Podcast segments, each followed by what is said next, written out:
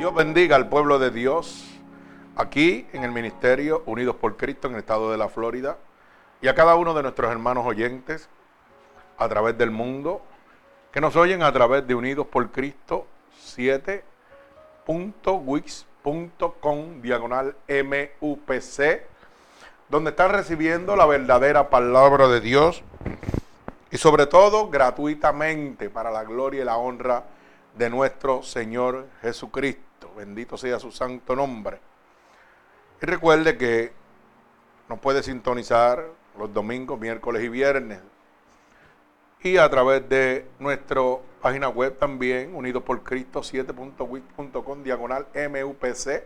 Ahí encontrará nuestra otra página, ¿verdad? Que se encuentra en San Cloud, donde están todas las predicaciones anteriores, que usted la puede recibir o hacérsela llegar gratuitamente a cualquier persona que usted le interese que sea salvado por la sangre poderosa de nuestro Señor Jesucristo. Bendito sea el nombre de Dios. Y hoy pues es un día, ¿verdad?, que conmemoramos la resurrección de nuestro Señor Jesucristo. Y por eso hemos titulado esta predicación Salvo por la sangre de Cristo. Repito, salvo por la sangre de Cristo. Lo vamos a ver en el libro de Marcos, capítulo 16, del verso 1 al 17. ¿Verdad? Y vamos a estar eh, introduciendo diferentes versos bíblicos que nos muestran el poder de la sangre de nuestro Señor Jesucristo. Y fíjese que esta mañana oraba al Señor y le pedía por esta palabra. Y empecé en mi parte, ¿verdad? Carnal, a buscar lo que yo pensaba que debía de, de predicar. Y Dios me cambió la predicación, ¿verdad? Como siempre, pues, Él lo hace, que es el que entiende las almas necesitadas. Y me dejaba saber que era triste y lamentable que hoy en día, un día como hoy, Ponemos muchos pensamientos humanos y carnales para la celebración de la resurrección de nuestro Señor Jesucristo, pero realmente no vamos al punto principal. No vemos el mensaje principal de este día. No vemos el poder que emana la resurrección de nuestro Señor Jesucristo para con nosotros. No vemos la autoridad de ese sacrificio para con nosotros. No vemos la gracia, la misericordia, el amor. Simplemente muchas religiones siguen una doctrina o siguen un ritual o, o como le decimos, un programa. Y la gente entra a la casa de Dios y sale igual. Porque es la misma rutina, el mismo programa todos los años. Pero no nos hablan del verdadero significado de este sacrificio en la cruz del Calvario. No nos hablan del poder libertador por este sacrificio. No nos hablan del poder sanador de este sacrificio en la cruz del Calvario. Ira Padre. Siento tu presencia en este momento, Dios. No nos hablan del poder libertador por este sacrificio, el cual por medio de la resurrección de Cristo es que somos merecedores de Él. Es que somos galardonadores de este sacrificio, porque no somos merecedores, sino por su gracia y su amor. Pero recibimos este regalo, este galardón a nuestra vida para que cada uno de nosotros podamos heredar ese reino prometido que Dios había dejado para cada uno de nosotros. Pero de acuerdo a las doctrinas, de acuerdo a los programas humanos, de acuerdo a la voluntad del hombre y no la voluntad divina de Dios, tomamos este día de resurrección como algo normal y pasadero. como un día más festivo. Pero realmente no entendemos el sacrificio. Realmente no entendemos el poder de la resurrección. Hoy vamos a las iglesias. Hoy es un día donde las iglesias están llenas de pecadores. Un día que debemos aprovechar pastores, evangelistas, sacerdotes, todos, para hacerle entender al pueblo que necesitan el sacrificio de Dios en la cruz del Calvario para poder entrar al reino de los cielos. Pero no, nos dedicamos a un programa que ya tenemos. Y las almas entran y salen peor de lo que entraron. Porque usted sabe qué? Hoy es donde las iglesias se llenan de pecadores. Hoy es donde los demonios tienen autoridad total para entrar a los lugares donde se predica el Evangelio de Dios a buscar almas para destrucción. Y es lamentable. Hoy es donde los verdaderos cristianos tienen que llenarse del poder de Dios. Deben ponerse esa armadura de Dios. Porque hoy es donde los demonios van a visitar la casa de Dios. Buscando a quien llevarse. Y nos dedicamos a predicar lo que queremos. Pero ¿dónde está el mensaje de la voluntad divina de Dios? Ese mensaje pagado con sangre en la cruz del Calvario. Ese mensaje que habla de perdón, de sacrificio, de salvación, de arrepentimiento. ¿Dónde está ese mensaje? No, no, no. No nos interesa eso. Nos interesa que se llene la iglesia. Para que las arcas de las iglesias sigan creciendo, pero las almas también. Las almas que siguen creciendo, pero en perdición.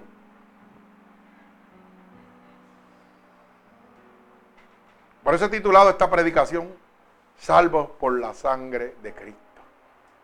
Debemos entender, hermano, el precio tan caro que pagó Dios para que usted sea salvo. Y lo tomamos como nada, como una sencillez. Por eso es que el mundo está perdido. Porque hemos cambiado la voluntad divina de Dios por la voluntad del hombre. Mi alma alaba a Cristo. Voy a orar por esta palabra que se encuentra en el libro de Marcos capítulo 16, del verso 1 al verso 17. Señor, con gratitud estamos delante de tu presencia en este momento, Padre. Y yo te pido, Dios, que tú tomes esta palabra, Padre, como una lanza que atravese corazones y costados, Padre pero sobre todo que rompa todo yugo y toda atadura que Satanás, el enemigo de las almas, ha puesto sobre tu pueblo hoy en día por la divertización del Evangelio. Yo te pido, Señor,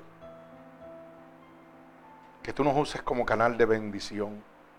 Aquí hay un pueblo, Padre, comprometido contigo, Señor. Agradecido contigo, Dios dispuesto a pagar el precio, Señor. Dando por gracia lo que por gracia hemos recibido, Dios. Yo te pido que me llenes de tu unción, de tu poder, de tu misericordia, de tu amor, Dios. Que unjas mi garganta, Dios. Que pongas palabras en mi boca, Dios. Para poder ministrarle a este pueblo alrededor del mundo. Para que sean convertidos por el poder de tu palabra ya que tu palabra dice que la verdad nos hace libre. Úsanos como canal de bendición, Dios. Envía esta poderosa palabra llena de tu poder y de tu unción, Padre, para que miles de almas en el mundo sean salvas por tu poder, por tu sacrificio y por tu resurrección, Señor. Te lo pido en el nombre poderoso de Jesús, el pueblo de Cristo. Dice amén. Y voy a leer la palabra de Dios en el nombre del Padre, del Hijo, del Espíritu Santo y el pueblo de Dios continúa diciendo amén. Dice así la palabra de Dios en el libro de Marcos, capítulo 16, del verso 1 al verso 17. Dice así, cuando pasó el día de reposo, María Magdalena, María la madre de Jacobo y Salomé compraron especias aromáticas para ir a ungirle. Y muy de mañana, el primer día de la semana, vieron al sepulcro, vinieron al sepulcro, ya salido el sol. Pero decían entre sí, ¿quién nos removerá la piedra de la entrada del sepulcro? Pero cuando miraron, vieron removida la piedra, que era muy grande. Y cuando entraron en el sepulcro, vieron un joven sentado al lado derecho, cubierto de una larga ropa blanca, y se espantaron. Mas él le dijo, no os asustéis, buscáis a Jesús Nazareno, el que fue crucificado, ha resucitado, no está aquí. Mirad el lugar en donde le pusieron. Pero id, decid a sus discípulos y a Pedro que él va delante de vosotros a Galilea. Allí le veréis como os dijo. Ellas se fueron huyendo del sepulcro porque les había tomado temblor y espanto. Ni decían nada a nadie porque tenían miedo. Habiendo pues resucitado Jesús por la mañana, el primer día de la semana apareció primeramente a María Magdalena, de quien había echado siete demonios. Yendo ella, lo hizo saber a los que habían estado con él, que estaban tristes y llorando. Ellos cuando oyeron que vivía y que había sido visto por ella, no creyeron. Pero después apareció en otra forma a dos de ellos que iban de camino yendo al campo. Ellos fueron y lo hicieron saber a los otros, y ni aún a ellos creyeron. Finalmente se les apareció a los once mismos, estando ellos sentados a la mesa, y les reprochó su incredulidad y dureza de corazón, porque no habían creído a lo que le habían visto resucitado. Y le dijo, id por todo el mundo y predicar el Evangelio a toda criatura. El que creyere y fuere bautizado será salvo, mas el que no creyere será condenado.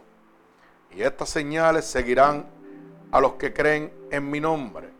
Echarán fuera demonios, hablarán nuevas lenguas, tomarán en las manos serpientes y si bebieren cosa mortífera no les hará daño sobre los enfermos pondrán sus manos y salarán. Esto es palabra de nuestro Señor Jesucristo. Señor, añada bendición a esta poderosa palabra. Bendito sea el nombre de nuestro Señor Jesucristo. Fíjese, ¿por qué titulado Salvos por la sangre de Cristo? Porque algunas cosas vencidas por la resurrección de nuestro Señor Jesucristo son las que vamos a ver en este momento. ¿Qué venció nuestro Señor Jesucristo con su resurrección? ¿Qué es lo que debemos nosotros entender? ¿Qué es lo que debemos creer? ¿Qué es lo que debemos buscar a través de esta resurrección? Fíjese que humanamente y físicamente, rompió el poder del hombre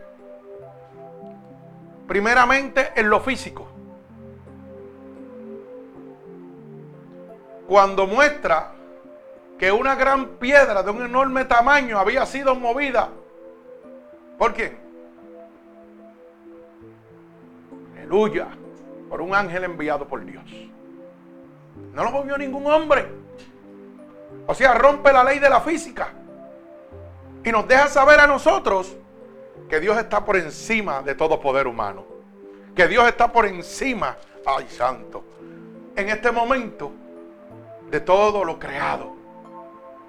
Que tiene todo poder y toda autoridad. Bendito sea el nombre de nuestro Señor Jesucristo. Por eso cuando María Magdalena y María, ¿verdad? La madre de Jacobo y Salomé, van al sepulcro. Lo primero que ellos preguntan entre sí, ¿quién nos removerá la piedra que está en la entrada? Ellos iban con unas especies a ungir a Dios. Pero ¿qué pasa? Hacen una pregunta. ¿Y quién nos va a mover la piedra? A veces nosotros, cuando venimos a Cristo, no entendemos que el que tiene todo poder y toda autoridad es Jesucristo, el Hijo de Dios. Y tenemos alguna situación que para nuestra vida es una gran piedra que estorba nuestro caminar, pero dudamos del poder de Dios. Y decimos, ¿y quién va a quitar esta piedra, Señor? ¿Quién va a quitar este obstáculo que yo tengo en mi vida? Y dudamos. Uno de los argumentos que matan la fe, la duda. ¿Quién me va a quitar esta enfermedad? ¿Quién me va a libertar de estos demonios?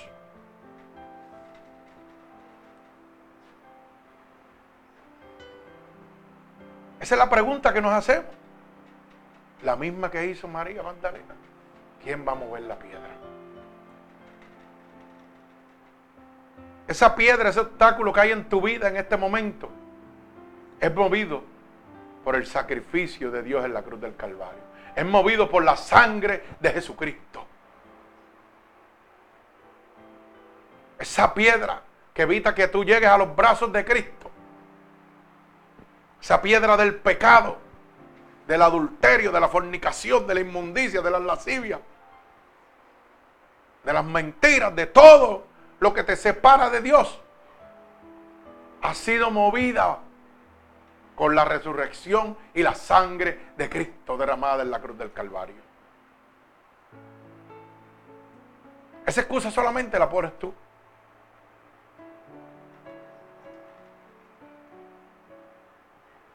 Y tenemos diferentes piedras. Y piedras enormes. Que evitan que llevemos al corazón de Dios. Pero ¿sabe qué? La tumba está vacía.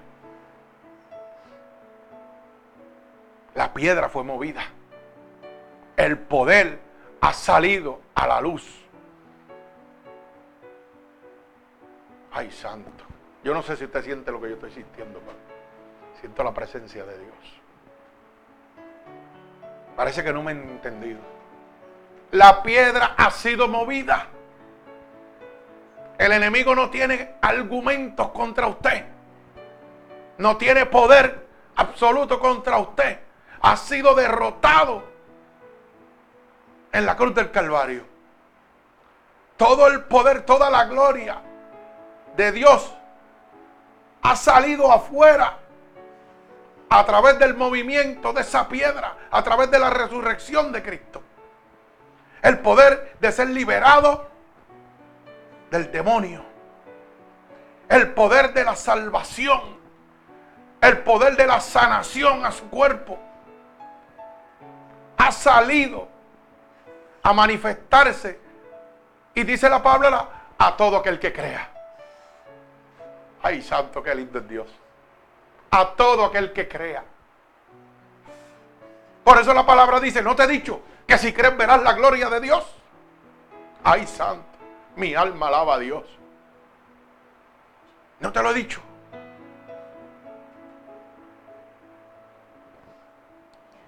Santo Dios.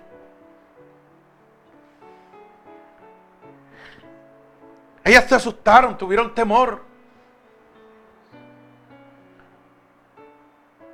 Los discípulos se convirtieron en incrédulos. Porque era que lo que Dios estaba mostrándole no era posible para el hombre. Pero la Biblia dice que lo que es imposible para el hombre es posible para Dios. Los discípulos humanamente decían que era imposible, él había muerto. No podía presentarse, a pesar de que ya Dios le había dicho, Jesucristo le había dicho que volvería. Mi alma alaba al Señor. Fíjese que el verso 6 nos dice, mas el ángel le dijo, no os asustéis, buscáis al Nazareno. Cuando Dios rompe los poderes de la física, tiene que venir temor a nosotros. Porque usted está entrando en una dimensión desconocida. En algo que la parte humana y carnal no puede aceptar. ¿Usted se imagina la sorpresa que se habría dado el pueblo de Israel cuando Moisés extendió su bar y los mares se abrieron? Eso es romper el poder de la física. Yo me imagino que todo el que estaba allí tenía que haber estado temblando. Después agradecieron y glorificaron a Dios. Pero tuvieron que haber tenido miedo. Porque estaban viendo algo imposible para el hombre, pero posible para Dios. Mi alma alaba al Señor. Gloria a Dios. Dice la palabra el ángel le dijo, pero id y decid a sus discípulos y a Pedro que Él va delante de vosotros a Galilea, y allí veréis como os dijo. El ángel le dijo que Jesús iba a aparecerle, que iba delante de ellos y que lo encontraran en Galilea. Pero ¿sabe qué? Dice que ellas se fueron huyendo del sepulcro porque les había tomado un temor y un espanto y no decían nada a nadie porque tenían miedo. Hermano, usted sabe cuántas cosas Dios nos presenta a nosotros, se nos revela a nosotros y tomamos la misma iniciativa. Tenemos miedo de contarle al mundo el poder de Dios, con miedo de que se burlen de nosotros. María tenía miedo de que se burlaran. Por eso no hablaba de eso. Y ellos tuvieron a Jesucristo en carne y hueso. Nosotros lo tenemos por la fe. Ellos dudaron de que Él había resucitado. Pero era que no entendían la magnitud del poder de aquel movimiento, de lo que iba a ocurrir cuando aquella piedra fuera movida. Era que el poder de Dios iba a ser manifestado totalmente a la humanidad. A través de sangre, a través de dolor, a través de sacrificio. Pero hoy no queremos hablar de eso. Hoy queremos hablar de comodidades, de entretenimiento. Pero no queremos hablar del sacrificio de Dios. No queremos hablar de ese poder que emana ese movimiento. Ese movimiento de esa piedra, de ese sepulcro vacío, de ese sacrificio, de esa sangre derramada en la cruz del Calvario. Mi alma alaba al Señor. Vive Cristo. Dice, y habiendo pues resucitado a Jesús por la mañana, el primer día de la semana apareció primeramente a María Magdalena, a quien había echado siete demonios. Oiga eso. O sea, que Dios ya había mostrado su poder espiritual. Y después vino a mostrarle un poder que rompe la física. Porque la libertó de siete demonios que habitan dónde? En el mundo espiritual solamente. Pero que gobiernan dónde? En el mundo terrenal. Alaba alma mía Jehová. María Magdalena ya había conocido parte del poder de Dios. Y aún conociendo parte de ese poder que había sido libertada de demonios, dudó cuando vio la piedra que no se movía. Dios ha hecho milagros y prodigios en la vida de cada uno de los que estamos aquí. Y cuando se nos presenta una situación, vemos la piedra que no se mueve. Porque ustedes lo han visto. Han visto gente sanándose, han visto demonios echando fuera, pero cuando llega la primera adversidad a nuestra vida, ponemos la piedra nuevamente en el sepulcro. No dejamos esa piedra abierta, ya movida, ya removida, para el poder y la gloria de Dios manifestada sobre la vida de cada uno de nosotros.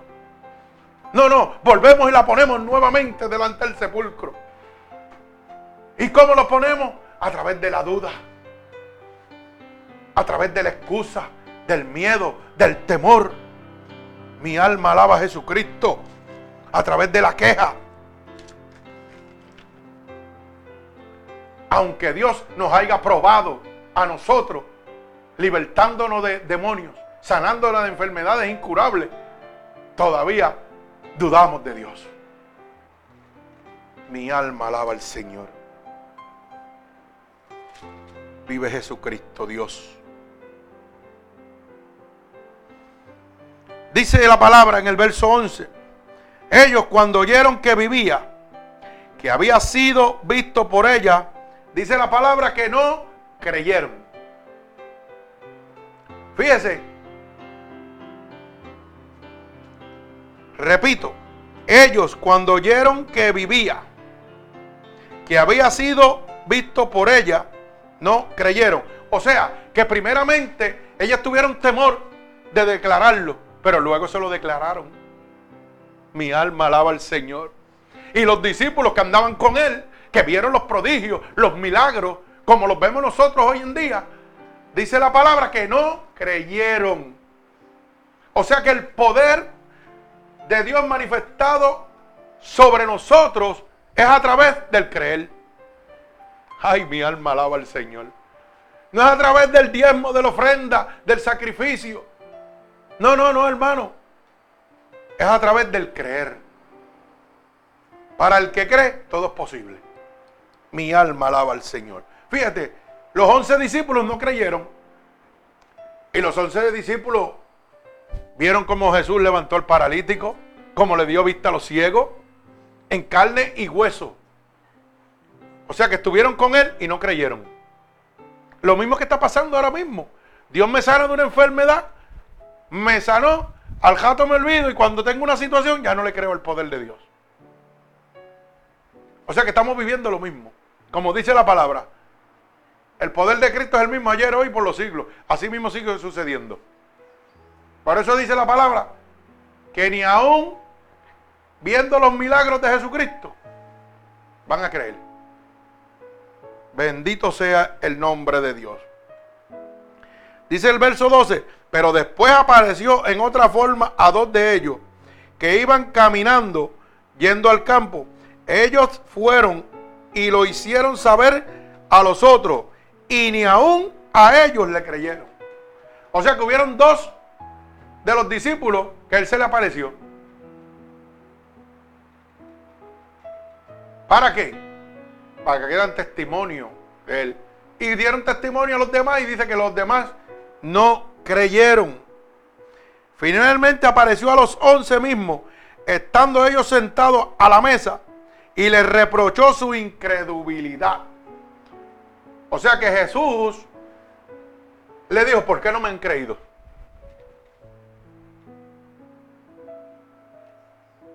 Después de haber caminado conmigo, después de haber visto mis prodigios, mis milagros, después de tener la certeza de que yo soy el Hijo de Dios, ¿ustedes todavía dudan? ¿Usted sabe qué está pasando, hermano? Lo mismo ahora.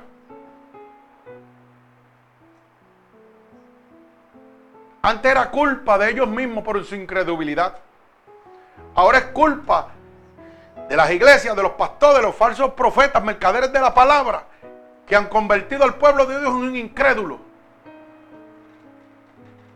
Porque días como hoy que debemos mostrar el poder, la gloria de Dios, nos dedicamos a un programa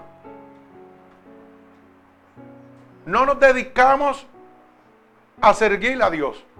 No, nos dedicamos a un simple programa. Hoy es día de resurrección y ya tenemos un programa en la iglesia hecho. Un programa el cual nos llena a nosotros de emociones carnales. Pero ¿sabe qué? En lo absoluto, Vénganse para adelante ustedes para que ellos se puedan sentar ahí. Gloria al Señor. En lo absoluto, estamos predicando la verdad de Cristo. No estamos creyendo, hermano. Por eso es que la gente está viviendo la vida como quiere en este momento. Porque ya no nos enfatizamos en la voluntad divina de Dios. ¿Qué es lo que Dios quiere saber? Que nosotros sepamos. No, no, simplemente lo que yo humanamente creo que debo predicar, eso voy a predicar. Pero ¿sabe qué? Ese es el error que estamos cometiendo en este momento. Decimos que estamos, tenemos la casa de Dios, estamos en la casa de Dios, pero no la dirige el Espíritu Santo, no la dirige Dios, la dirige el hombre como quiere. Por eso que esta, esta predicación la he titulado Salvos por la sangre de Jesucristo. Porque tenemos nosotros que entender realmente qué significa la resurrección de nuestro Señor Jesucristo en nuestra vida. Fíjese que, como le dije ahorita, los once discípulos que quedaban, el Señor le dijo incrédulos. ¿Por qué le dijo incrédulos? Porque cuando la piedra fue movida del sepulcro, ellos dudaron, no creyeron. A pesar de que caminaron con Jesús. ¿Vieron cómo Jesús le dio vista a los ciegos?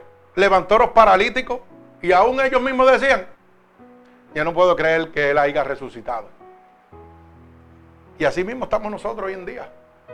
Vemos gente que Dios cura de cáncer. Vemos gente que tienen enfermedades incurables y Dios los sana. Y no queremos creer. igual que los discípulos.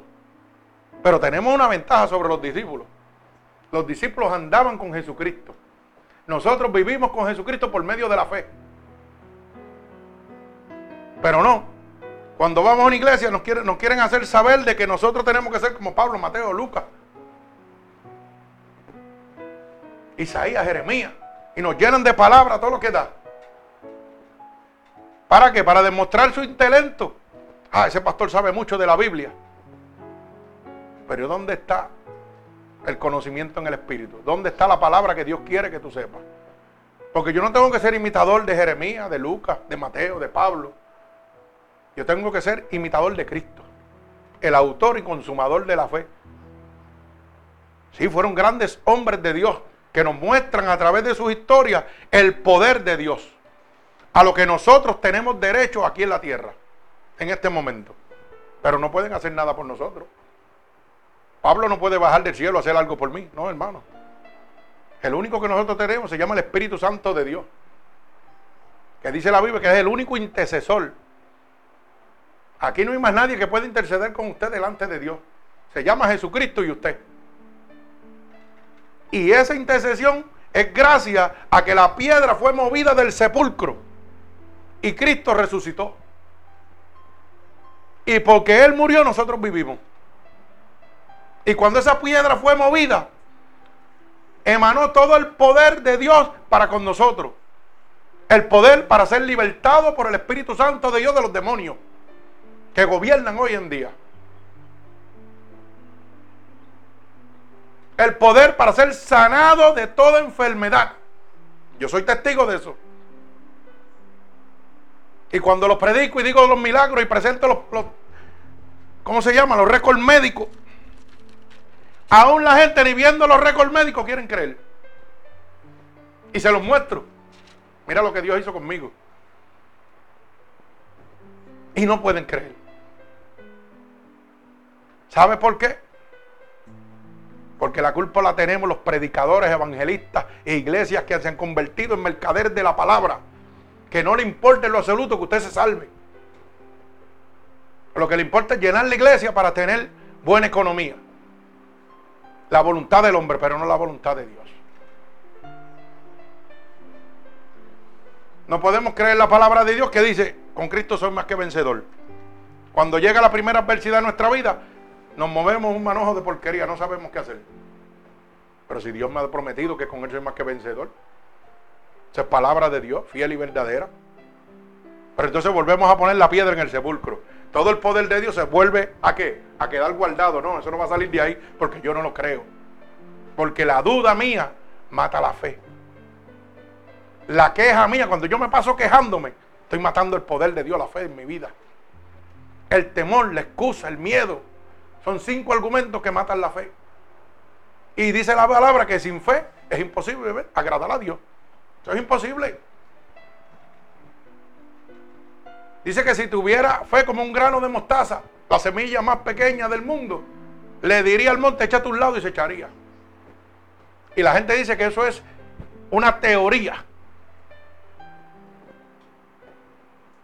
Puede ser que Satanás te diga que eso es una teoría.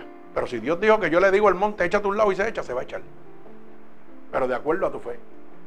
Porque si Dios prometió que yo iba a poner las manos sobre los enfermos y iban a sanar, y yo los estoy viendo, cuando oramos se sanan.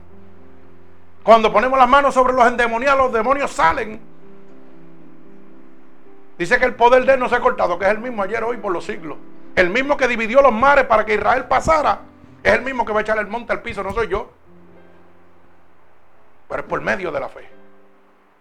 Y ese poder es accesible a nosotros, ¿sabe por qué? Por la resurrección de Jesucristo.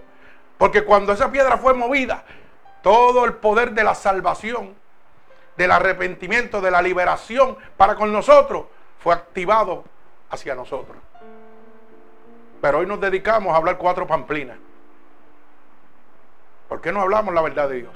¿Por qué no hablamos el arrepentimiento, el pecado? Para que las almas fueran salvas. Si Cristo llega, nos quedamos, hermano. Hoy en día, mire, y vuelvo y lo repito, como dije ahorita. Hoy en día, hoy es un día donde las iglesias están llenas de demonios. Y las personas que le sirven a Dios tienen que cuidarse. ¿Sabe por qué? Porque hoy, cuanto ateo hay en la tierra, está metido en el domingo de resurrección en la iglesia. Gente que nunca van a la iglesia. Esos son demonios. La Biblia dice claramente que el que practica el pecado es hijo del diablo. No es de Dios. Y entonces nosotros, los pastores, evangelistas, ya sea como usted le quiera llamar, el sacerdote, lo que sea, perdemos el tiempo en un protocolo, en un programa que ya tenemos planeado para entretener a la gente, en vez de decir, ¿sabe qué? Dios me está dando la oportunidad de que todos estos demonios que estén aquí sean convertidos por la sangre de Cristo. Déjame hablarle de la verdad para que la verdad los haga libres. Oh, no, no, eso no me interesa. Porque eso no me va a dejar dinero aquí. El año que viene no vienen. Eso es interés humano. Pero yo prefiero que no vengan nunca más y sean salvos. Porque usted sabe que dice la palabra. Que un día yo voy a darle cuentas a Dios. Y si yo no hablo la verdad, Dios me va a condenar a mí.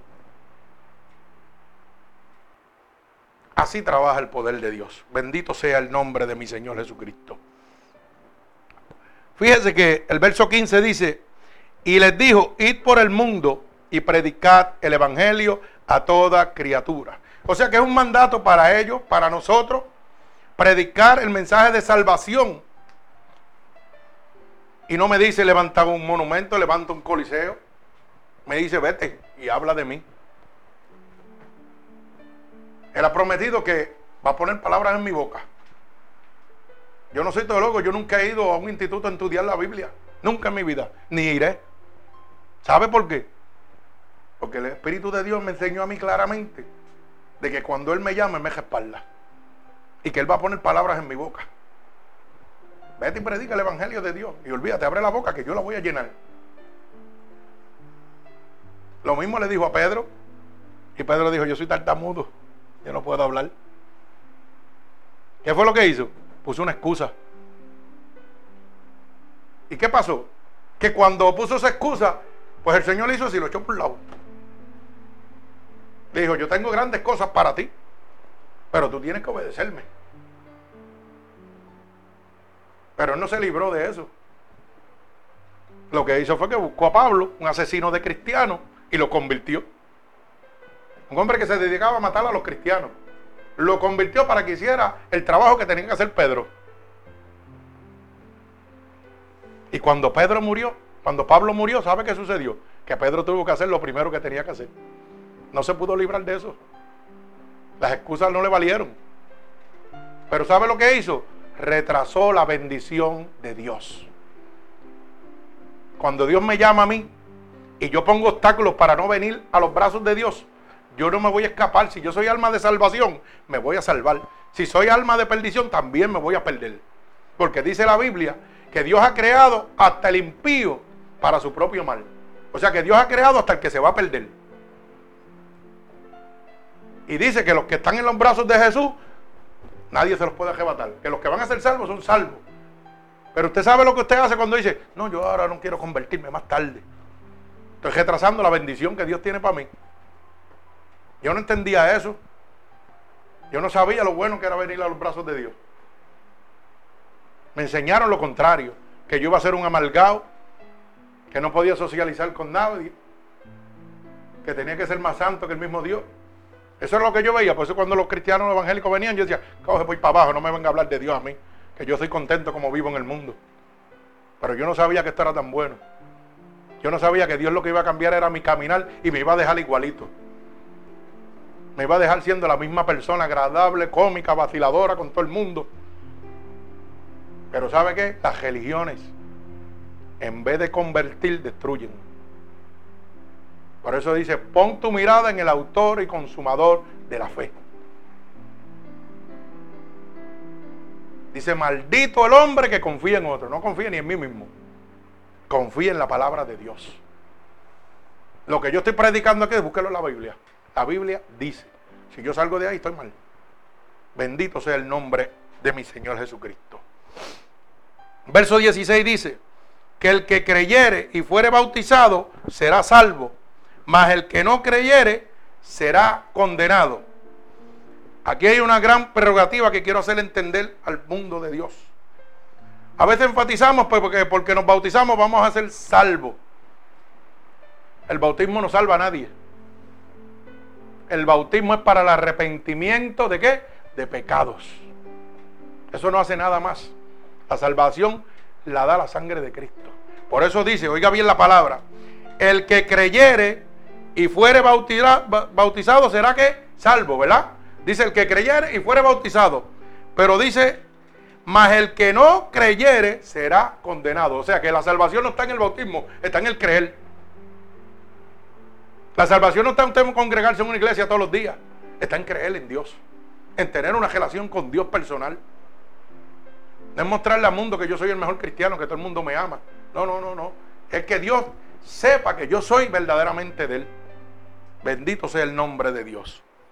Y dice, y estas señales seguirán a los que creen en mí. En mi nombre echarán fuera demonios. Esta iglesia ha sido testigo de cientos de liberaciones de demonios que hemos hecho. Y yo no lo hago, lo hace Dios. ¿Pero por qué? Porque Él me ha prometido que si yo creía, yo lo podía hacer. Él me prometió que cuando Él resucitó y esa piedra fue movida, ese poder de Dios podía descender sobre nosotros. Y solamente con el creer. En mi nombre echarán fuera de mí. Hablarán nuevas lenguas. Nosotros hablamos nuevas lenguas. Pero no lo hacemos como payasos que están por ahí. Que para atraer a la gente pegan a hablar lengua en los altares. No, hermano, eso es un juego. Eso no, con las palabras de Dios no se juega. La lengua se le habla a Dios. Y sale cuando Dios quiere que salga. Ahora la gente, para que crean que son gente de Dios, usted lo oye, que van a estudiar en un instituto arameo, hebreo, y rompen a hablar lengua. Pero cuando sale un demonio, salen cogiendo. Con toda la lengua que hablan. ¿Por qué? Porque es una lengua aprendida, no es una lengua dada por el Espíritu de Dios. Y salen cogiendo. Y le tienen miedo a los demonios. Yo no le tengo miedo a los demonios. He peleado con ellos más de 100 veces. Y lo he visto salir, transformarse seres humanos en animales botar animales por la boca. La gente se cree que esto es un chiste. Esto no es un chiste. Esto es una realidad. Pero yo no lo puedo hacer cuando yo quiero. Es cuando Dios quiere. Cuando Dios quiere, dice, ahora, ponle las manos que te voy a llenar de mi poder. Y lo hace. Por eso dice que sin Él nada somos, nada podemos hacer. Sin Jesucristo yo no puedo hacer nada. Si yo trato de liberar un demonio, si Él no me ha dado la autoridad, ¿usted sabe lo que va a hacer? El demonio me va a dar contra el piso. y me levanta por los aires y me, y me destruye, para que usted lo sepa. Eso no es ningún juego, eso es una realidad. Pero la palabra dice que cuando yo estoy lleno del poder de Dios, el diablo no me puede tocar. Y puede ser el demonio, el mismo Lucifer, Satanás, el que sea. No me puede tocar. Y puede venir el que sea lleno del poder del diablo y no me puede tocar. Eso es palabra y promesa de Dios para mi vida. Pero ¿dónde está eso? En el creer. Si usted cree, todo es posible. Bendito el nombre de Dios. Dice, tomarás serpientes en las manos y si bebieres cosas mortíferas no te hará daño. Y dice lo más importante que está sucediendo cada rato y la gente no cree. Sobre los enfermos van a poner las manos y van a sanar. Eso es una promesa de Dios para la vida de nosotros. ¿Quién no quisiera eso? Y yo pregunto, ¿verdad? Si usted tiene un familiar enfermo, ¿usted no gustaría, le gustaría que usted tuviera el poder de Dios en las manos para poderlo sanar? Porque si yo tengo un familiar enfermo, yo quisiera que Dios me llamara por cinco minutos, un segundo, dos segundos, que cuando yo lo toque quede sano por el impacto del poder de Dios. Yo quisiera eso. Pero eso está accesible a cada uno de nosotros. Porque Él no puso nombre aquí, ni Marto, ni Maqueo. Dice, el que creyere. El que sea bautizado, que se llene del poder de Dios. ¿Usted sabe por qué dice bautizado? Porque usted tiene que estar libre de pecado. Porque el bautismo lo que mata es el pecado, el arrepentimiento, Dios, a una nueva vida. Eso es todo. Aquí hay iglesia que dice que si no estás bautizado, no puedes servirle a Dios. Y para ser miembro de una iglesia que tiene que estar bautizado, mire qué disparate. Y cuando nosotros hacemos los bautizos, hemos bautizado gente que no pertenecen aquí. ¿Sí o no? Claro que lo hemos bautizado. Gente que han decidido, a mí no me gusta, yo quiero conocer a Cristo. Ese Cristo que tú hablas, yo lo quiero conocer. Y yo le pues ven a las aguas. ¿Tú estás seguro que quieres entregarte a Cristo? Y lo bautizamos. Y se han ido a otra iglesia. Y yo me gozo. ¿Sabe por qué? Porque yo hice lo que tenía que hacer. Mi trabajo es mostrarle que Cristo existe. Si ellos quieren congregarse en otro lado, amén. Y eso no es mi problema. Yo hice lo que Dios quería que yo hiciera. Y hay gente que se han bautizado aquí hoy están en el mundo perdidos. Decidieron coger otras iglesias y se perdieron. Oiga, donde Dios lo ponga, quédese quieto. Usted sabe que yo siempre digo que un chivo y una oveja no, no pronuncian igual. ¿Usted no se ha dado cuenta de eso? ¿Cómo dice la cabra? Ve. Y la oveja, ¿cómo dice? Me. ¿Cierto o falso? ¿Y qué hace la cabra? Brinca, ¿verdad? Y cuando le dice el pecado, ve, ve para el pecado que te gusta. ¿Y cómo dice una oveja de Dios? Me, me arrepiento. Mi alma alaba al Señor. Por eso Dios nos considera como ovejas de su prado. Nosotros no somos cabros, somos ovejas de Dios. Cabros somos cuando estamos en el mundo. Que a todos le decimos, ve y vamos para allá. Pero cuando somos ovejas, sí, nos reímos, nos gozamos, pero esto es una realidad. Porque también tenemos que demostrar al público que somos gozosos. Esto no es amargura, esto es gozo. Esto es libertad. Bendito el nombre de mi Señor Jesucristo. Fíjese que la tumba está vencida. ¿Por qué? Porque está vencida cuando esa piedra fue movida. Dios rompió la ley de la física. Cuando María Magdalena fue al, sepulcro con las especies, había una piedra gigante.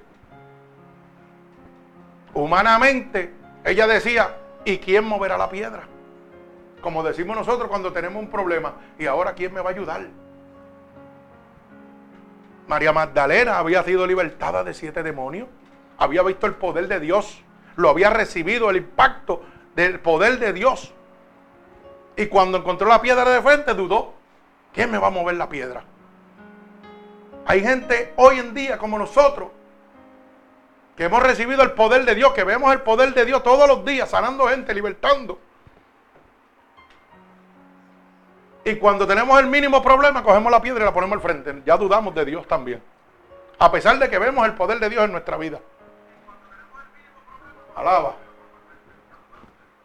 Tenemos que entender eso. Bendito sea el nombre de nuestro Señor Jesucristo.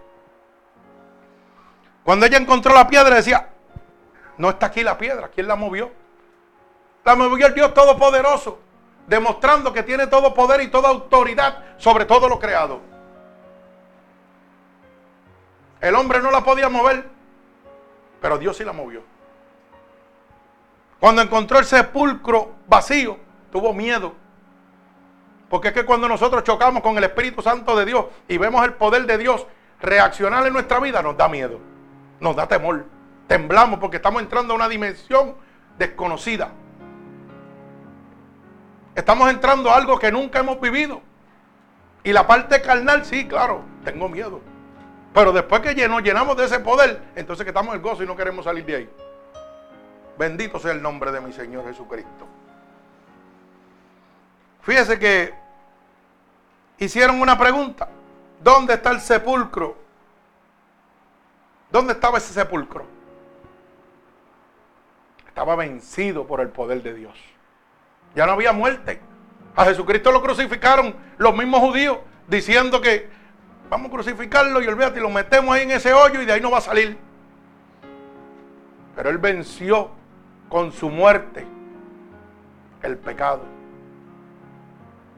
Ellos pensaban que esa piedra no se iba a mover nunca de ahí. Y Dios la movió. Y el Espíritu de Dios salió de ahí. Es el Espíritu Santo, el intercesor que usted tiene hoy en día para ir delante de la presencia de Dios. Y dice, y abogado tenemos para con el Padre, Jesucristo, el Hijo de Dios.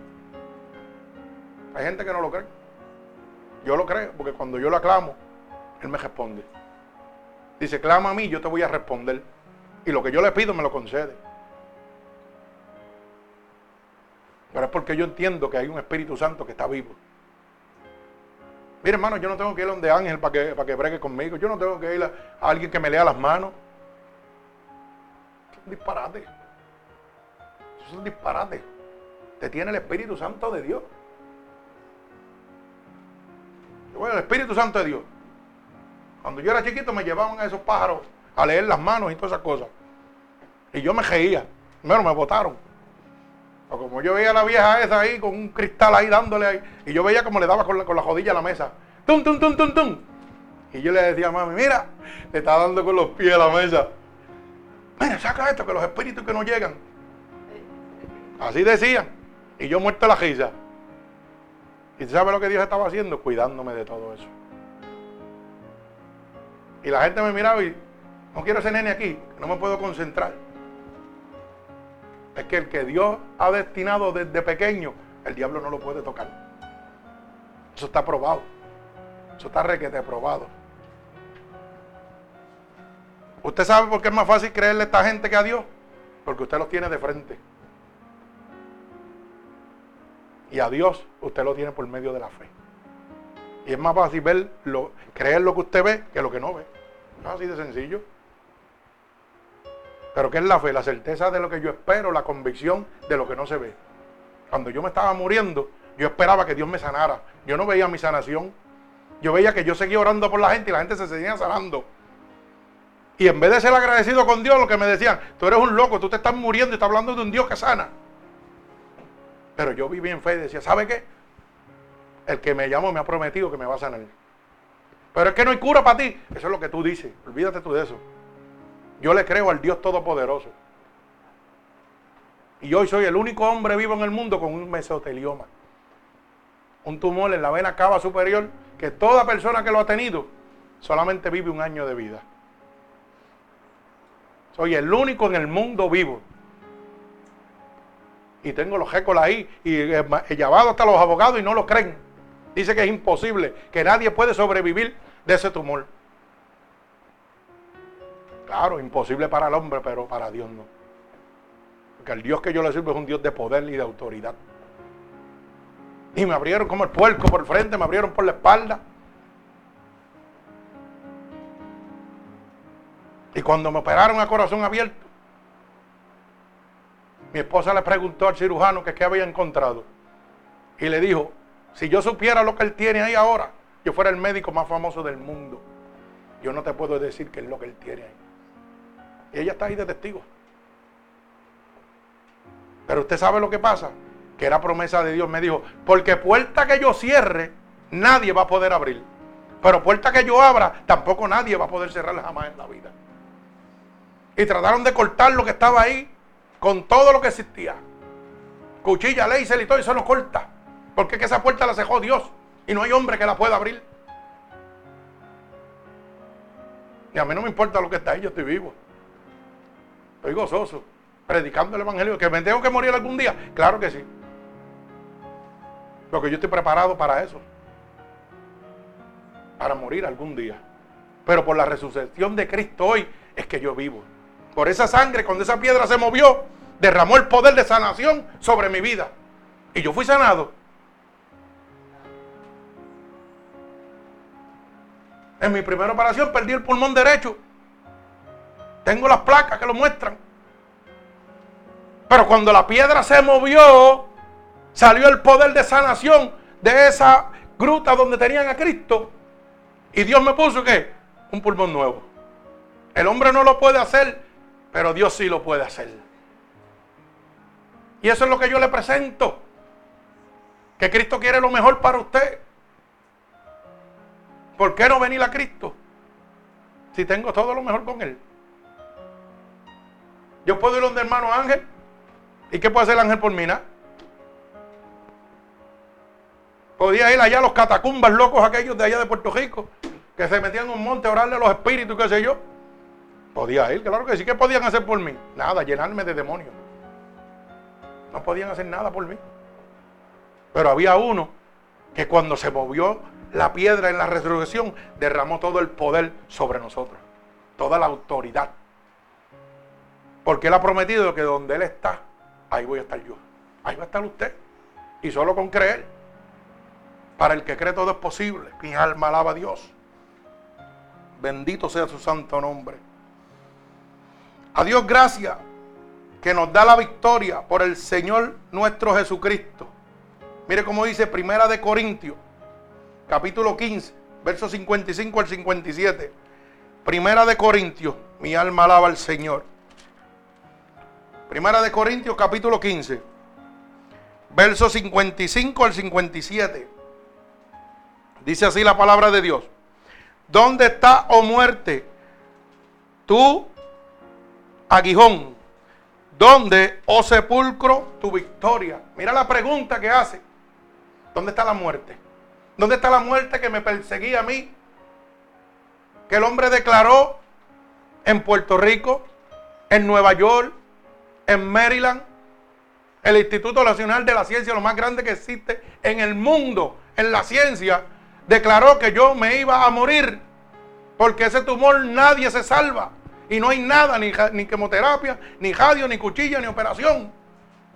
¿Dónde está la muerte? Yo estoy vivo. ¿Sabe dónde está la muerte? En el sepulcro. En la victoria de Cristo cuando resucitó. Que me dijo, te voy a sanar. Ahí está la muerte.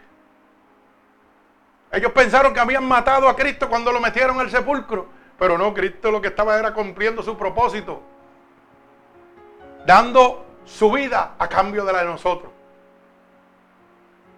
Hoy yo vivo porque Cristo murió. Pero ¿sabe qué? He decidido lo contrario. Ahora yo decido vivir por Cristo. Mi alma alaba al Señor. Bendito el nombre de Dios. Ya que el aguijón de la muerte es el pecado. Oiga bien. Y el poder del pecado la ley mas gracias sean dadas a Dios que nos da la victoria por medio de nuestro Señor Jesucristo. Por medio de esa sangre, cuando esa piedra se movió, ¿qué nos dio? El perdón de pecado. El aguijón de la muerte. Porque dice la palabra, claramente el libro de Romanos, que el pecado es muerte, mas la dádiva de Dios es vida en Cristo Jesús. Mi alma alaba al Señor. Gloria al que vive y reina. Su, resurrección es la garantía de la nuestra. A cambio de su muerte, hermano, usted tiene garantía de vida eterna. Es la muerte de Cristo No es la muerte del Papa, no es la muerte del pastor, no es la muerte del evangelista, no es la muerte de la iglesia. Es la muerte de Cristo. Esto no se trata de ir a la iglesia y a congregaciones de gente llena de unción.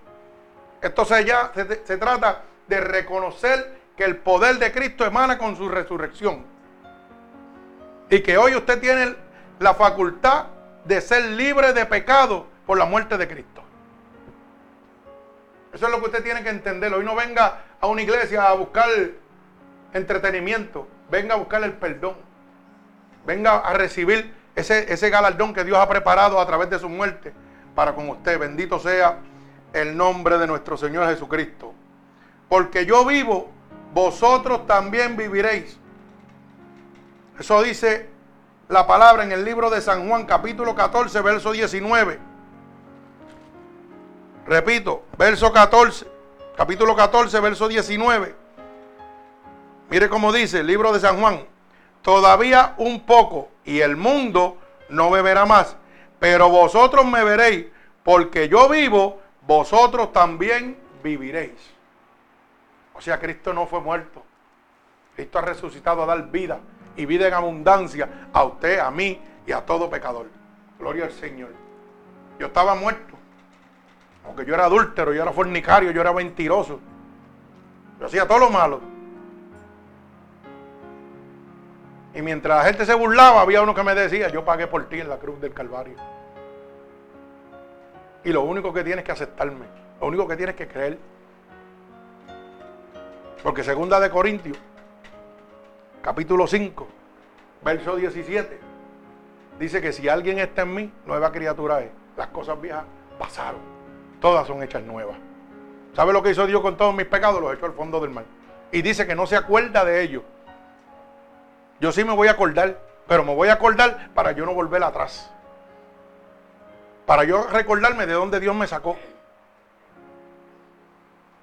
Pero Él no se acuerda. Él me hace una nueva criatura. Por eso es que yo hablo con tanto amor de lo que yo hacía antes malo. Porque estoy declarando el poder de Dios. Cuando yo digo que yo era un adúltero, que era un fornicario, que era un mentiroso. ¿Sabe lo que estoy diciendo? Que Dios venció en la cruz del Calvario todo eso por mí. Estoy diciendo que el poder, que la sangre de Cristo me lavó y me hizo nuevo. Y dice la Biblia, y no siento vergüenza del Evangelio porque es poder de Dios para la salvación de mi alma. Gloria al Señor. Hay gente que se convierten y nos dicen de dónde Dios lo sacó. Tienen miedo. Pues no son libres. Yo soy libre cuando declaro lo que yo era, a mí no me importa. Porque estoy diciendo que Dios me sanó, que Dios me libertó realmente, que ya no soy esclavo del pecado. Gloria al Señor. La sangre de Jesucristo nos muestra el temor vencido. Cuando María Magdalena fueron delante de esa piedra, tuvieron temor. Cuando el ángel se le presentó y le dijo, Vete y cuéntale al mundo que ya el maestro no está aquí adentro. Ellos tuvieron temor. Dice la Biblia claramente en el verso 8 y 9 que María Magdalena, de tanto temor que le dio, no se atrevió a decírselo a nadie. Pero luego se le representó otra vez. ¿Y qué hizo? Por segunda vez, entonces sí le dijo al mundo que era real. Que Dios había resucitado. Cuando Dios nos hace un milagro en esta vida, nos sucede lo mismo. A veces tenemos vergüenza de decirle al, vecino, mira, varón, ¿tú sabes qué? Dios me hizo esto en mi vida y lo quiere hacer contigo. ¿Sabe por qué? Con miedo de que se burlen de nosotros. María Magdalena le pasó lo mismo. Tenía miedo de que se burlaran, que dijeron que estaba loca, que era imposible. ¿Por qué? Porque todavía vivía en la carne, no en el espíritu. Vivía en lo que el pensamiento humano puede hacer. O sea, yo puedo que la tierra me diga, Tú no vas a poder con eso. Es que no soy yo el que puedo, es Dios. Cuando yo entro a esa etáfora nueva con Cristo, es que veo el mundo de Dios diferente. Sí, tener cosas aquí es bueno, claro que es bueno. Y Dios nos lo permite. ¿Para qué? Para que estemos gozosos mientras estamos aquí en la carne. Pero ¿sabe qué? Yo he aprendido esto en mi vida. Y dice que lo bueno es malo si me priva de lo mejor. Apréndase ese, esos son refrancitos que Dios me da así de vez en cuando. Lo bueno se convierte en malo cuando me priva de lo mejor. Cuando las cosas de este mundo me privan del amor de Dios, se convierten en malas. Bendito sea el nombre de Dios. Fíjese que el temor está vencido. De la muerte, la tumba de Jesucristo venció el infierno. Cuando Jesucristo resucitó, ¿qué vence? El poder del diablo. Si voy al libro de Efesios capítulo 6, verso 9 en adelante, dice que el que gobierna hoy día esta tierra se llama Satanás. No es Dios. Dios es el dueño, pero el gobernante del presente siglo es Satanás. Y dice, vestidos de la armadura de Dios, para que puedas resistir los dardos del maligno. Porque tú no vas a pelear contra carne ni sangre, sino contra principado, contra huestes de maldad que gobiernan en los lugares celestes, gobernantes del presente siglo. Efesios capítulo 6, verso 10 en adelante.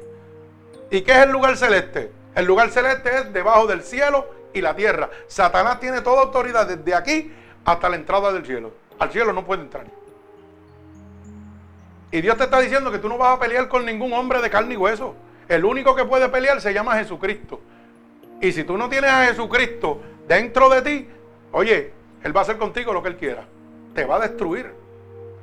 Es promesa de Dios, es palabra de Dios. Bendito sea su santo nombre. Mire cómo dice el libro de Hebreo, capítulo 2, verso 14, el verso 15.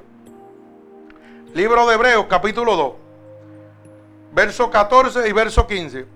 Así que por cuanto los hijos participaron de la carne y la sangre, él, él también participó de lo mismo para destruir por medio de la muerte aquel que tenía el imperio de la muerte. Esto es el diablo. Ay, santo, mi alma alaba a Dios. Eso está claro. Que cuando esa, esa, piedra fue movida y Cristo resucitó, destronó el diablo. Bendito sea su santo nombre. Y dice, y librar a todos los que por el temor de la muerte estaban durante toda la vida sujetos a quién? A servidumbre, que estaban sujetos al diablo. Lo que está diciendo la palabra es clara. Que cuando esa piedra fue movida, nos dio la autoridad, de al diablo y nos quita a nosotros de la servidumbre, de nosotros servirle a Satanás y venimos a servirle a Dios. Mi alma alaba a Jesucristo. Bendigo su santo nombre, gloria a Dios. Por esta muerte Dios nos ha dado la cobertura total contra Satanás. Y aquí que me gusta a mí. Me gusta aquí porque la Biblia habla bien claro de esto. La gente piensa que yo estoy hablando disparate. Pero ¿sabe lo que dice Primera de Juan, capítulo 5, verso 18 y verso 19? Yo quiero que usted grabe este versículo. Para que cuando vengan donde usted, mira, ven acá que te hicieron un trabajo y yo te lo voy a quitar con mi brujo. Señor, que prenda al diablo donde quiera que estén. Oiga bien lo que le voy a decir. Primera de Juan, capítulo 5, verso 18 al verso 19. Dice así, y sabemos que todo aquel que ha nacido de Dios no practica el pecado, pues aquel que fue que engendrado por Dios, Dios le guarda. Y el maligno no lo puede tocar. Cuando yo me entrego a Cristo, recibo el Espíritu Santo de Dios dentro de mí. Y la palabra dice que soy guardado por Dios y el diablo ya no me puede tocar. Puede venir un brujo de donde sea y no me puede tocar. Porque es promesa de Dios. Que la maldad existe, los demonios existen, claro que existen. Pero no me pueden tocar. Y si el Dios que yo le sirvo, mire, esto es para que usted analice. Si el Dios que yo le sirvo tiene poder y autoridad para que los brujos, los santeros, los hechiceros, los demonios no me puedan tocar, ¿para qué yo voy a ir de un hombre? Si yo tengo a Dios. Matemática sencilla. Uno y uno son dos, eso no suma la matemática de Dios es perfecta. No me puede tocar. El diablo vino a matar, hurtar y destruir. Vino a acabar con nosotros. Y el único que tiene el poder y la autoridad se llama Jesucristo. Que nosotros como cristianos, como pastores, tenemos que respetar toda persona que tenga su pensamiento y su ideología. Claro que sí. Pero tenemos que dejarle a la gente saber las cosas claras. Porque esa es mi responsabilidad como pastor. Cuando yo estaba en el hospital, y mire cómo trabaja Dios. Yo estaba lo más bien en esta casa, en la otra casa. Y de la noche a la mañana me dio un dolor terrible. Me hospitalizaron. Y yo decía, ¿pero qué es esto? Sano completamente, un dolor que yo no lo aguantaba. Y me hospitalizaron. ¿Y sabe lo que hizo Dios? Me metió en un cuarto con un babalao. Vestidito de blanco de arriba abajo. Oye bien lo que le voy a decir. ¿Cierto o falso? Con guantes y todo, de los pies a la cabeza y no permitía que no lo tocaran. Ni las enfermeras lo podían tocar, para que usted lo sepa. Vestido blanquito de los pies a la cabeza. Y vino una enfermera. Y cuando vio mi récord, me preguntó que cómo era posible que yo estuviera vivo. Y yo pegué a darle testimonio de lo que Dios había hecho en mi vida. ¿Y usted sabe lo que pasó? Aquel balón, las orejas le decían, se le pararon. Y cuando la enfermera se fue, me preguntó, ¿tú me puedes hablar de ese Dios que tú estás hablando? Y yo, claro. Y pegué a darle testimonio de todo lo que Dios me había hecho en mi vida. De todo lo que Dios había hecho en mi vida. Cuando me dio el déjame celebrar. Cuando me dio la embolia pulmonar. Cuando me dio la septicemia. Cuando me dio el talpilococcus aurio. ¿Ah? Siete veces librado de la muerte por cada una de las enfermedades. Y decía, te moriste. Y yo ahí todavía pataleando. ¿Y qué hacía él? Se llenaba de gozo. Y decía, háblame más de él. Y yo le pegué a hablar. Y le simplemente le dije lo que Dios había hecho en mi vida. Y me dijo, yo quiero conocer ese Dios que tú le sirves. Porque el Dios falso que yo le sirvo, óyeme bien lo que te estoy diciendo, el Dios falso que yo le sirvo, me está dejando morir aquí en este hospital. Y yo le dije, no hay problema, vamos a orar por ti. Claro que sí. Dios no hace sesión de personas, Dios te ama a ti. Con todo el amor de tu corazón. ¿Y sabe qué pasó? Que aquel hombre se convirtió a Dios. Un babalao con siete jayas, qué sé yo, como le llaman ellos. Yo no sé, él me hizo la historia y todo.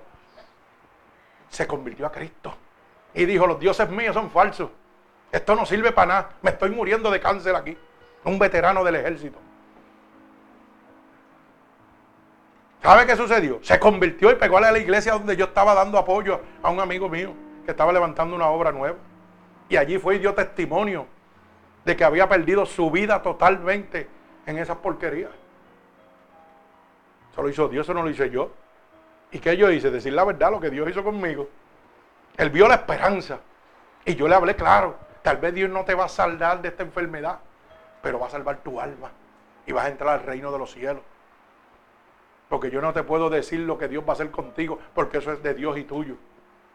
Pero sí yo te puedo decir que ha prometido un lugar para donde Él está, estés tú con Él. Y Él te ama y quiere hablarte. Y cuando yo puse las manos sobre Él, se lo llevó el Espíritu Santo de Dios en aquel cuarto. Lo cogió, ¡tum! Como si le hubieran metido anestesia. Cuando se levantó, aquel hombre tenía un semblaje nuevo. No quería saber de cosas blancas ni nada, todo lo tiró para allá. Más que la sabe en el hospital porque Dios le había puesto la vestidura blanca de él. Y cuando la mujer vino se quedó asombrado. Y vinieron todos los demás. Y decían que él tenía algo raro. Claro que sí tenía el Espíritu de Dios. Y los que venían de esa religión no lo podían aceptar. ¿Y usted sabe quién fue a despedir ese entierro? Este que está aquí. Acabando de conocerlo. Y usted sabe que después que ese hombre se convirtió en el cuarto, a mí no me encontraron nada. Dios me sacó del hospital sano como si nada. Yo sabía el propósito de Dios. Es que Dios a veces te mete en unos revoluces que tú no los entiendes. Dios me tuvo que enfermar para yo poder entrar a ese hospital para salvar esa alma. A mí no me encontraron nada. Y cuando yo fui a ese cementerio nacional, hermano, queda como a dos horas de aquí. Eso es por allá lejísimo, casi llegando a Gameville. Yo no sé, por allá lejísimo. Y fuimos allí a adorar a Dios, a dar testimonio de lo que Dios había dado. Y aquello estaba lleno lleno de santeros y todo. Y cuando nosotros entramos, hicieron así, se echaron para los lados. ¿Y qué era lo que pasaba? Que no aguantaban la presencia de Dios. No la podían resistir. Y la esposa se convirtió también. Y el hijo se convirtió también. A la gloria de Dios. Eso lo hace Dios. Pero ¿saben quién hizo eso? El poder de la resurrección de Cristo. Cuando esa piedra se movió, No, libre. Libre por el poder de Cristo. Y yo seguí mi vida. Mi alma alaba al Señor. Y murió, pero murió salvo. Para la gloria de Dios. ¿Y qué dije yo ahorita? Que los que son de Dios, nadie se los arrebata. Si Dios te preparó a ti para la salvación, tú te vas a salvar. Pero ¿por qué yo sufrir con una decisión adversa? ¿Por qué tuvo que pasar por todo eso si Dios quería librarlo de eso? Porque así no sucede a nosotros. Nadie llega a Cristo bien. Yo llegué también a los cocotazos, yo no llegué con el amor. Me entró a palo para yo poder llegar a Él. Así es el amor de Dios. Bendito sea el nombre de mi Señor Jesucristo. Gloria al que vive y reina en este momento.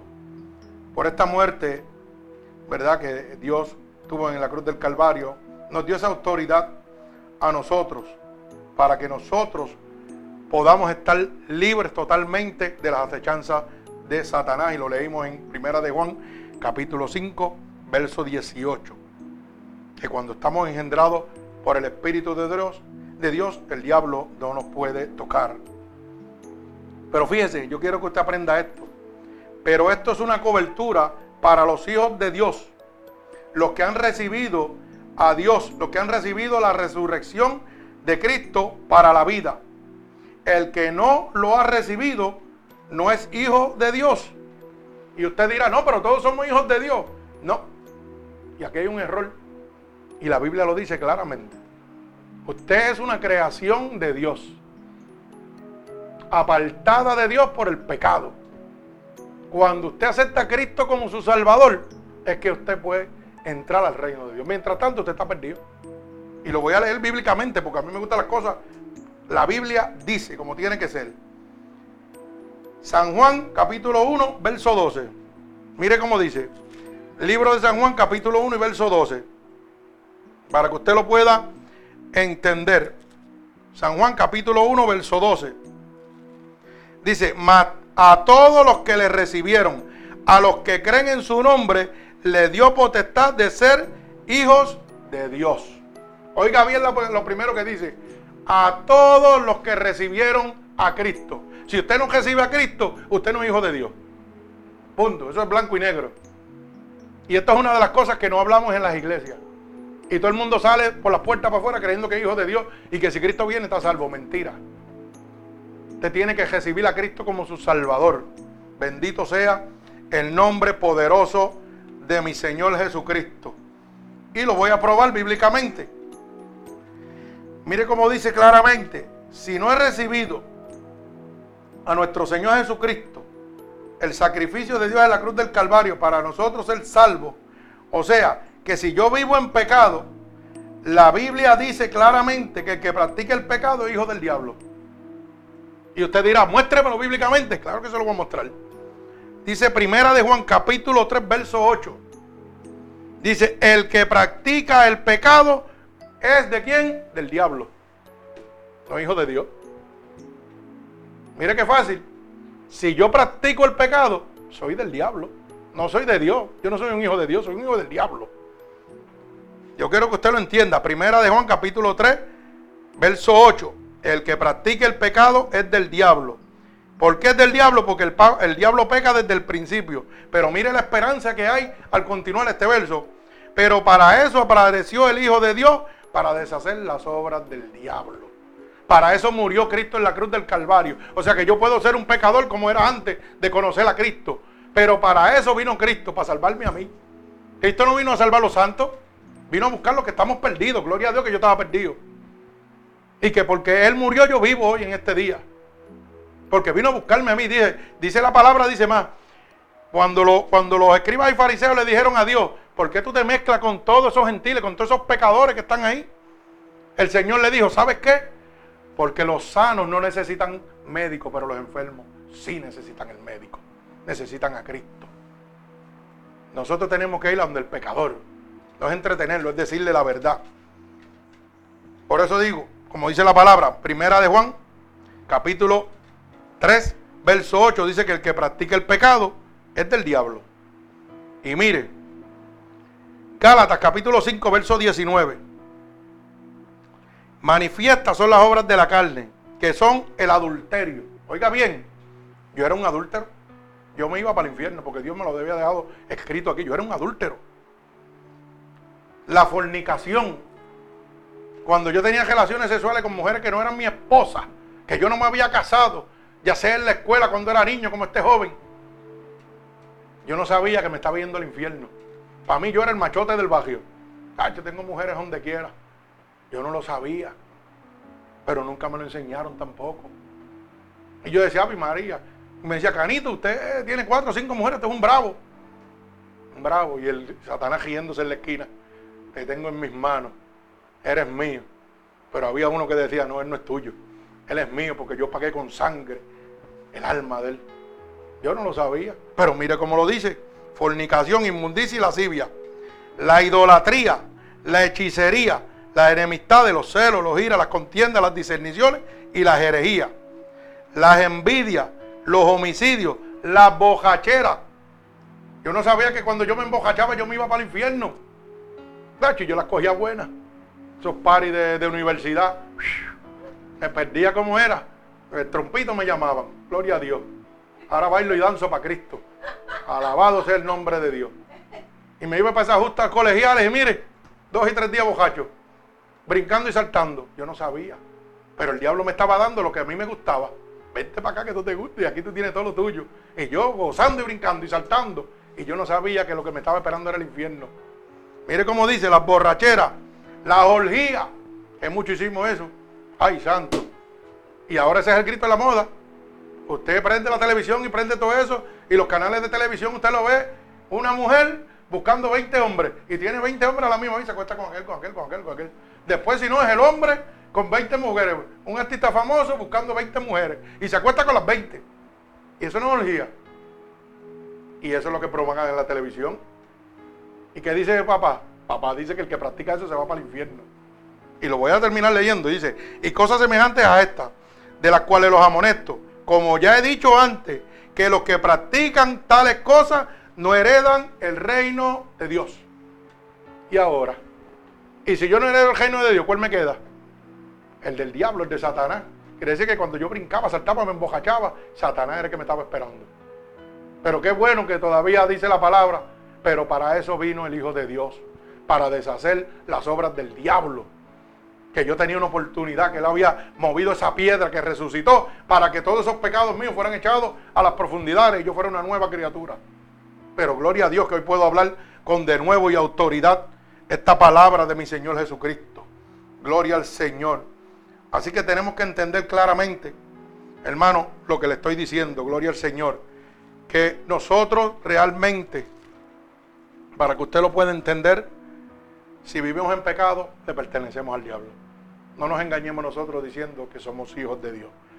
Y estoy culminando. Voy a leer aquí el verso Isaías 53, del verso 3 al verso 6, para que usted pueda entender el poder de la resurrección de Cristo.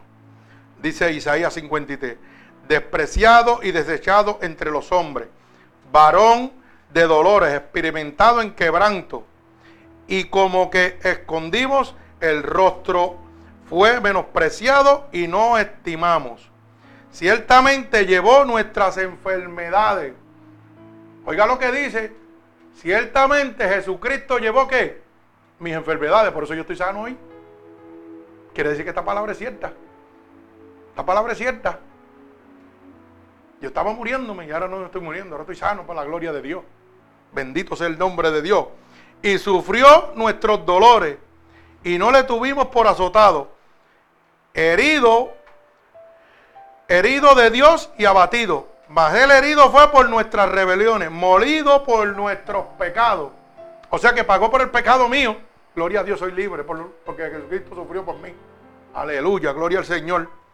El castigo de nuestra paz fue sobre él. Que para yo recibir paz y vivir como vivo hoy con este gozo, él tuvo que sufrir, él tuvo que padecer. Bendito el nombre de Dios. Y por su llaga, cuando lo azotaron, las llagas que le sacaron a Jesucristo, dice, fuimos curados. Por eso yo soy sano. Por el sacrificio de mi Señor Jesucristo en la cruz del Calvario. Mi alma alaba a Dios. Bendito sea su santo nombre. Por su muerte y su resurrección, el Señor rompió el gran obstáculo que separaba al hombre de Dios. La resurrección de Cristo lo que ha hecho es romper esa barrera que había entre Dios y yo, entre Dios y usted, entre Dios y usted. Eso es lo que ha hecho la resurrección de Cristo. Había una barrera que nos separaba de Dios, ya no existe. Ahora está el Espíritu Santo accesible a cada uno de nosotros. Y dijo, yo soy el camino, la verdad y la vida. Y oiga bien lo que dice el libro de San Juan, capítulo 14 y verso 6. Jesús dijo, yo soy el camino, la verdad y la vida. Y nadie viene al Padre si no es por mí. No es por lo que este pastor esté predicando. Usted no va a llegar por lo que yo estoy diciendo. Usted va a llegar si se entrega a Cristo. Él es el camino, la verdad y la vida. No hay ni católicos, ni evangélicos, ni pentecostales, ni adventistas. No, hermano, esto no se trata de religión. Hay un solo Dios. Se llama Jesucristo. Búsquelo donde usted quiera buscarlo. Pero el único que le va a dar la entrada al cielo se llama Jesucristo. Bendito sea el nombre de Dios. Y acuérdese de esto. Le voy a dar otro de esos jefranes que me da papá. El puerco se siente tan limpio que se cree oveja de Dios. Apréndase eso y no se lo olvide. Hay gente sentado en las casas de Dios que se cree que van para el cielo. Y son puercos llenos de qué? De pecado. Y se sienten limpios porque visitaron hoy la casa de Dios y ya creen que van para el cielo. El puerco se siente tan limpio que se cree oveja de Dios. Porque los están engañando. Y la Biblia dice que la verdad me hace libre. Fíjese que no es de los ligeros la carrera, no es el que más corre, es el que persevera realmente. Ni de los fuertes en la guerra. No porque usted sea más fuerte va a ganar la guerra. Yo puedo tener toda la fortaleza del mundo, pero si Cristo no está conmigo, estoy perdido. Dice la palabra que sin Cristo yo soy como un trapo de inmundicia. ¿Usted sabe lo que es un trapo de inmundicia? ¿Alguien sabe lo que es eso? No saben. Manamindi, ¿usted sabe lo que es un trapo de inmundicia? Dígame. Dígame aquí. No, no se avergüence, dígamelo. Trapo de inmundicia es lo que es hoy la toalla sanitaria de la mujer. Así nos considera el Señor cuando nosotros no estamos con Él. Sin Cristo somos como trapos de inmundicia. ¿Sabe lo que le está diciendo? No somos nada. Pero si hay promesa que cuando nos convertimos con Cristo somos más que vencedores. Filipenses 4:13, todo lo puedo en Cristo que me fortalece. Yo lo puedo hacer todo. Ayer yo pasé un día maravilloso. Con los muchachos nos fuimos a gozar patampa, comimos, relajamos y vacilamos como nunca. ¿Y qué bebía?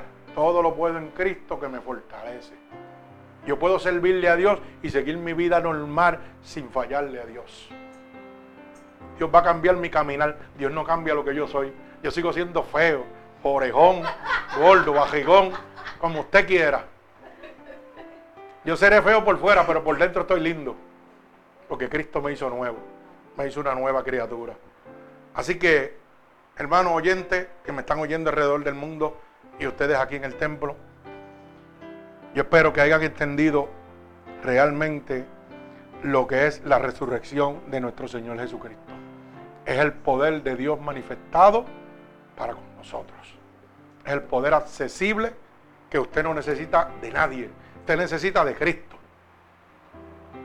No necesita esta iglesia, no necesita otra iglesia. Cuando usted esté decaído, dice la palabra, clama a mí y yo te voy a responder. Coja a su esposa por el brazo y dígale, Señor, ayúdame. Y usted va a ver que Dios va a descender. Hay presencia de Dios aquí. Hay presencia del Espíritu Santo. Usted le va a decir, ayúdame Dios. Y Dios va a descender con todo poder y toda autoridad. No me necesita a mí, pero si me quiere llamar, yo también soy del ejército de Cristo. Y si Dios me ha puesto en la vida de cada uno de ustedes, no temen en tomar el teléfono una, dos, tres, cuatro, cinco de la mañana. Me está pasando esto, vamos a orar. No me tienes que decir ni lo que te está pasando, porque yo le sirvo un Dios que me habla. Y me dice, ahora que tiene una situación. Y yo rompo orar y el Espíritu desciende sobre usted. Apréndase eso. Y aquí es gratis, aquí no hay que pagar. Aquí no hay que traerme nada, ni verduras, ni nada, nada. Aquí no hay que traerme nada, cabo, ni nada. Más que flanes, alaba. Me gozo en el nombre del Señor. Nos gozamos, ¿verdad? Eso es directo. Ahí lo gozamos, hermano, nos gozamos en el nombre de Dios. Eso es gratis. El poder de Dios es manifestado. El poder de Dios es manifestado a nosotros gratuitamente. Créalo. Nos gozamos, hacemos chistes y relajamos. Pero realmente, hermano, aprenda esto. La palabra de Dios es fiel y verdadera. Te dice, clama a mí y yo te voy a responder. No importa la situación que usted se encuentre con Dios, no importa lo alejado que usted se encuentre con Dios. Abra su corazón a Dios y dígale, tócame Señor, cámbiame Señor, lléname Señor, resuelve esta situación en este hogar. Haga pacto con Dios. No lo haga con la iglesia. Haga pacto con Dios. Cuando yo estuve muerto y fui al cielo y volví. Cuando yo descendí, lo primero que hice fue un pacto con Dios. Y le dije, Señor, si tú me vas a permitir que yo me pierda, le dije, mejor quítame la vida antes que yo me pierda. Le di toda la autoridad a Dios para que me llevara antes de yo fallarle. ¿Sabe por qué? Porque ese cielo que yo vi, ese reino prometido que es cierto, usted lo puede creer si quiere, pero yo no lo voy a perder por nada del mundo. Y le dije, Dios, mejor quítame la vida antes de yo perder ese reino que tú me has preparado. Ya me lo mostraste, yo no lo quiero. Y cuando estaba en el cielo no quería volver. yo no quiero volver para allá nada. Y es promesa de Dios que enjugará toda lágrima y todo dolor. Cuando estaba allá arriba yo no me acordaba de ni mi esposa, ni de hijos, ni de nadie. Todo desapareció. Y le dije, Señor, yo no quiero volver, déjame aquí. Y me dijo, no, tienes que contarle al mundo lo que has visto. Y dije, pues vamos a hacer un pacto antes de que yo me aparte de ti, hasta que yo me pierda, tú me quitas la vida. Me lleva. Y mire que he tenido batallas con el diablo. Pero ¿sabe qué? Él me da la victoria. Porque pacté con Dios. Cuando usted pacta con Dios, Dios es fiel. No parte con iglesia, ni con, ni con pastores, no parte con Dios. En su aposento, mire, calladito, dígale. Yo, tenía, yo tomaba más de 30 medicamentos. Y le puedo enseñar la foto. Eso era un bloque así. Dios me lo quitó todito. Me dejó más que el de la sangre. Más nada. Todo me los eliminó. Yo no necesito medicamentos. Yo a Cristo. Cuando yo estoy grave y grave, ¿sabe lo que le digo a mi esposa? Ora por mí. Coge este aceite y úngeme. Eso lo puede hacer usted en su casa también. Cogen un aceite y lo declaran en el poder de Dios. Señor, tu palabra dice que con ungir a los más enfermos con aceite y van a sanar. Yo lo creo. Y eso va a pasar. No corran detrás de nadie, corran detrás de Cristo. El que pagó con precio de sangre en la cruz del Calvario. Así que en este momento, si esta predicación ha cambiado su vida y usted quiere recibir a Cristo como su único y exclusivo Salvador, este es el momento, amigos oyentes que usted declare que Jesucristo es su Salvador para convertirse en verdadero Hijo de Dios. Y lo único que tiene que repetir conmigo es estas palabras. Señor, en este momento yo he entendido realmente el precio que tú pagaste por mí. Había sido engañado, Señor, y no tenía conocimiento del gran sacrificio que ha sido tu resurrección para conmigo. Por eso te pido perdón ahora mismo por todos mis pecados cometidos, a conciencia o inconscientemente. He oído que tu palabra dice que si yo declaro con mi boca que tú eres mi Salvador, yo sería salvo. Y en este momento estoy declarando con mi boca que tú eres mi Salvador. He oído que tu palabra dice que si yo creyera en mi corazón que tú te levantaste de entre los muertos, yo sería salvo. Y yo creo en mi corazón en este momento, Dios, que sí, tú has resucitado, Padre, y te has levantado de entre los muertos. Por eso te pido que me escribas ahora mismo en el libro de la vida y no permitas que me aparte nunca más de ti. Padre, en el nombre poderoso de Jesús, mira cada una de estas almas alrededor del mundo que en este momento se han convertido, que te han aceptado como tu único y exclusivo Salvador, Padre Yo te pido ahora mismo, Espíritu Santo de Dios, que tú te allegues a ellos en este momento. Espíritu Santo de Dios, tócalos a la distancia, Padre. Espíritu Consolador, derrama de tu poder y de tu gloria. Padre, en este momento, por el poder y la autoridad que tú me has dado, yo declaro en el nombre de Jesús un toque del cielo para cada uno de ellos, como confirmación de que tú los estás recibiendo como hijo tuyo en este momento. Los ato con cuerdas de amor a ti, en el nombre poderoso de Jesús y el pueblo de Cristo dice, amén. Que Dios les bendiga, hermanos oyentes. Recuerde que nos puede sintonizar a través de Unidos por Cristo 7.wix.com, diagonal MUPC. Y recuerde sobre todo que esto es gratuitamente. Puede darle esta emisora a cualquier persona para que reciba esta poderosa predicación y todas las demás anteriores que tenemos ahí gratuitamente para la salvación de su alma. Que Dios les bendiga. Dios bendiga aquí al pueblo de